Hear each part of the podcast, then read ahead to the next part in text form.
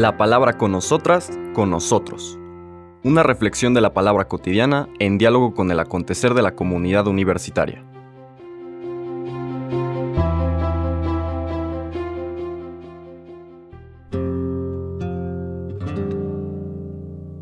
Hola, buenos días.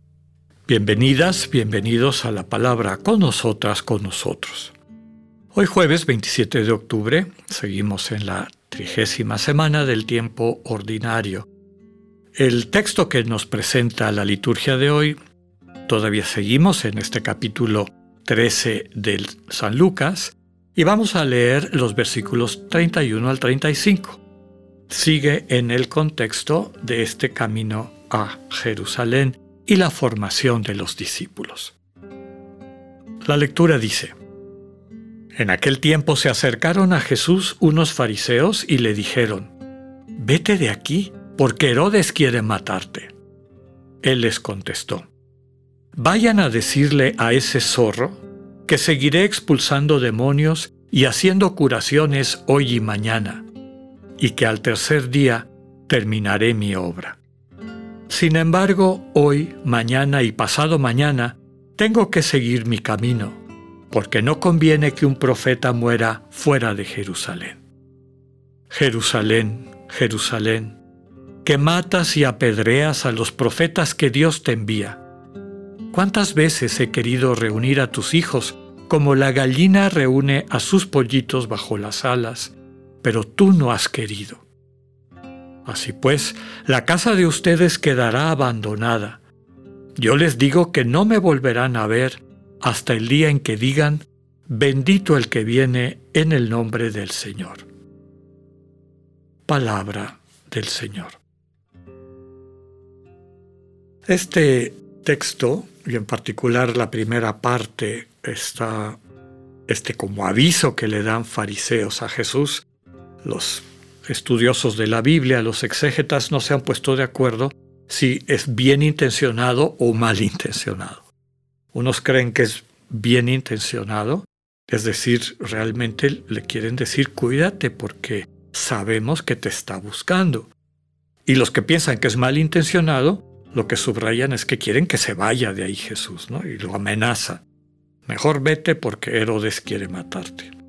Lo que independientemente de una u otra interpretación implica históricamente, es que sí llega el momento en que Jesús llama la atención de Herodes, y lo hemos visto en otros pasajes del Evangelio, cuando él, habiendo oído sobre Jesús, quiere verlo.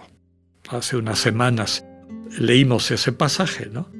Herodes que pertenecía a esta secta de los saduceos, una secta poco proclive a, digamos, a una visión devota o que no creían en la resurrección, etc., materialista, podríamos decir, hasta cierto punto, pues no cree que Jesús sea Juan el Bautista resucitado. Quiere saber quién es. Y no solamente para conocerlo, desde una curiosidad humana, sino para saber cómo protegerse. Nos presenta la historia a esta persona preocupada, insegura, igual que su padre, Recordemos que nació en una familia de asesinatos. Herodes el Grande, padre de Herodes Antipas, el de este texto, pues mató a su esposa, mató a su mamá, mató a varios de sus hijos. ¿En qué mundo creció este Herodes? Y por eso, desde esa inseguridad, responde, como hemos estado comentando a lo largo de esta semana, con violencia. Siente que es la única forma de asegurar su existencia, causando daño. Por eso apresa a Juan el Bautista y por eso termina eliminándolo.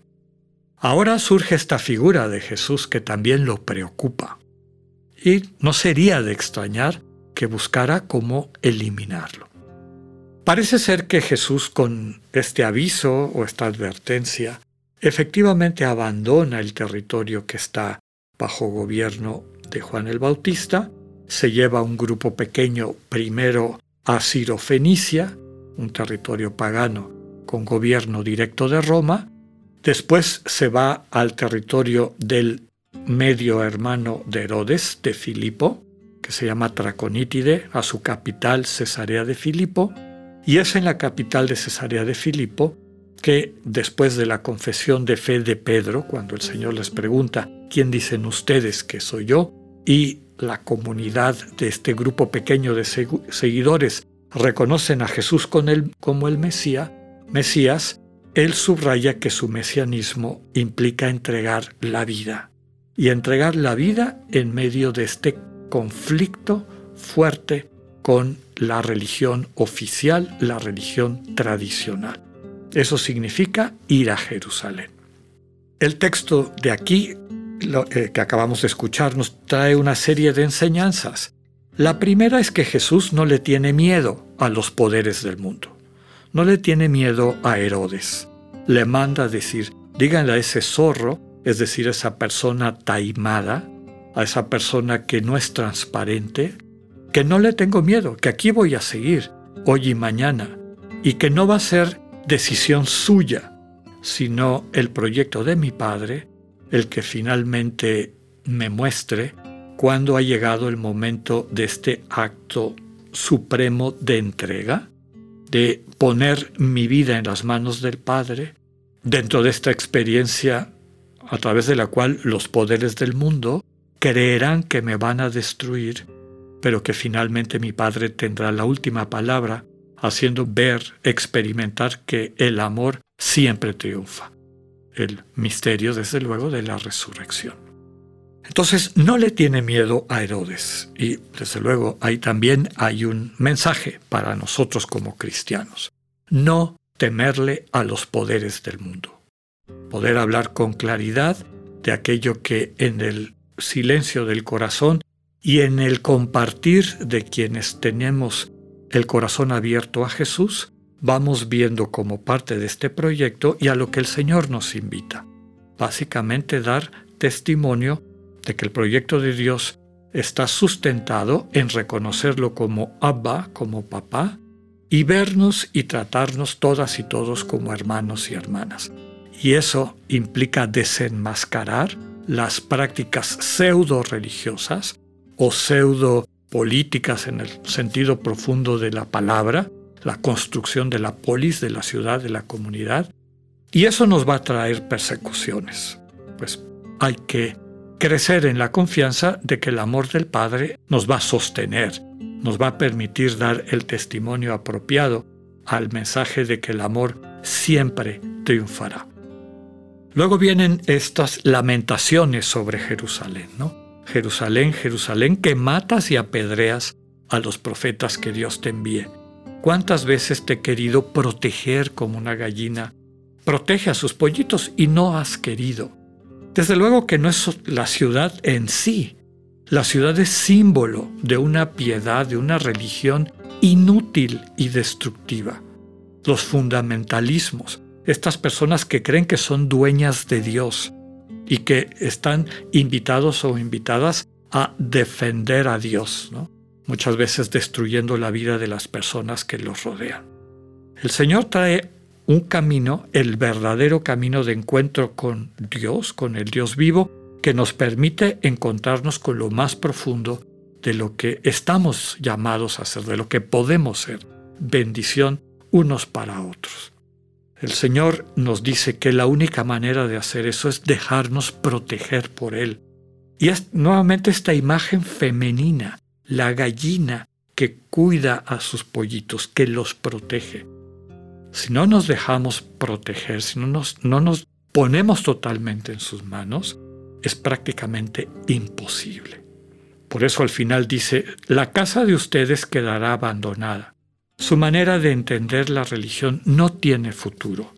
Tarde o temprano va a colapsar. No me volverán a ver, es decir, no van a captar la palabra viva de Dios, su comunicación, hasta que digan, bendito el que viene en el nombre del Señor. Solo verán el rostro de Dios quienes lo reconozcan en Jesús. Y básicamente en el testimonio de un Dios que no viene a servirse, a maltratar, a señorear a la manera de los tiranos del mundo, sino un Padre amoroso que viene a servirnos, que viene finalmente y está dispuesto a entregar su vida por todas y todos. Escuchemos este mensaje y esta invitación que nos hace el Evangelio de Lucas de permitirle a Dios ser Dios. Que tengan un buen día, Dios con ustedes. Acabamos de escuchar el mensaje del Padre Alexander Satirka. Escúchalo de lunes a viernes a las 8.45 de la mañana por radiveroleón.com o a través de nuestra app gratuita para iOS y Android. Radivero León, no todo está dicho.